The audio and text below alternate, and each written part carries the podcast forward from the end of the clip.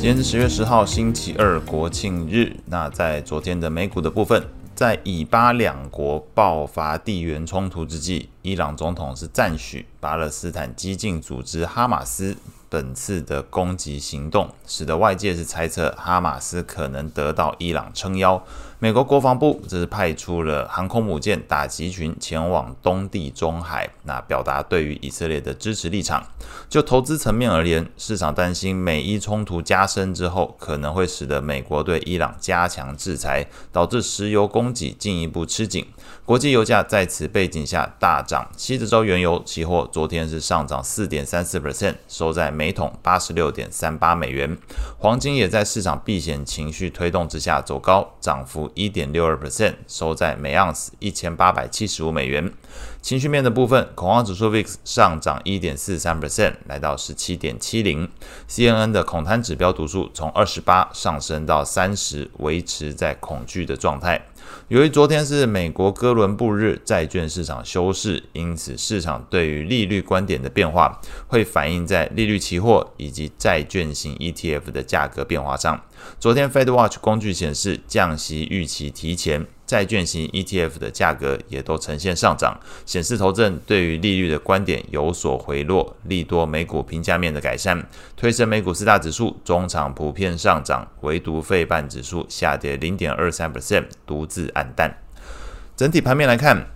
标普成长股 ETF 涨幅零点七二 percent。标普等权重 ETF 涨幅零点七一 percent，表现都优于大盘。那标普五十 ETF，也就是全值最大的五十档，反而涨幅只有零点三八 percent，表现是相对比较疲弱。不排除随着利率的升息预期回落，那整个成长股、还有中小型股，甚至是公用事业，都可能会因为呃本身的或许是高值利率，或许是平价面的改善，那成为市场重新关注的项目。在昨天的类股表现上来看，能源类股上涨三点三四 percent，工业类股上涨一点五七 percent，房地产类股上涨一点三一 percent，表现最为出色。那领涨的股票包含埃克森美孚上涨三点五 percent，L 三科技是上涨九点九六 percent，洛克希德马丁上涨八点九三 percent，雷神上涨四点六二 percent，显然都是跟这个军工类股是比较相关。美债利率的部分，刚刚前面提到，因为这哥伦布日，所以债券市场休市一天。不过从 FedWatch 工具来看，投资人预估明年降息时间可能提前到五月份。那隐含在利率水准居高的这个观点是有些松动。那再搭配昨天两位 Fed 官员，达拉斯分行的总裁罗根，还有 Fed 副主席杰弗森，他们都是针对近期美债利率飙升，给出了鸽派的回应，认为在这样的背景之下，Fed 升息的必要性降低，那都是利多了。昨天债券型 ETF 的价格走扬，长天期公债的这个 ETF TLT 是上涨二点三五 percent。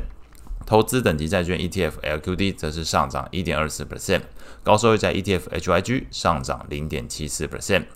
外汇市场部分，那随着避险情绪以及整个美国升息预期转弱，那都推升了传统避险货币走阳，日币升值零点五四 percent，收在一四八点五一。瑞郎升值零点四二 percent，收在零点九零六一。美元指数基本持平，收在一零六点零七。那随着油价大涨，加币也在昨天同样获得提振，升值零点五四 percent，收在一点三六。那以上是今天所有内容，祝大家有美好的一天。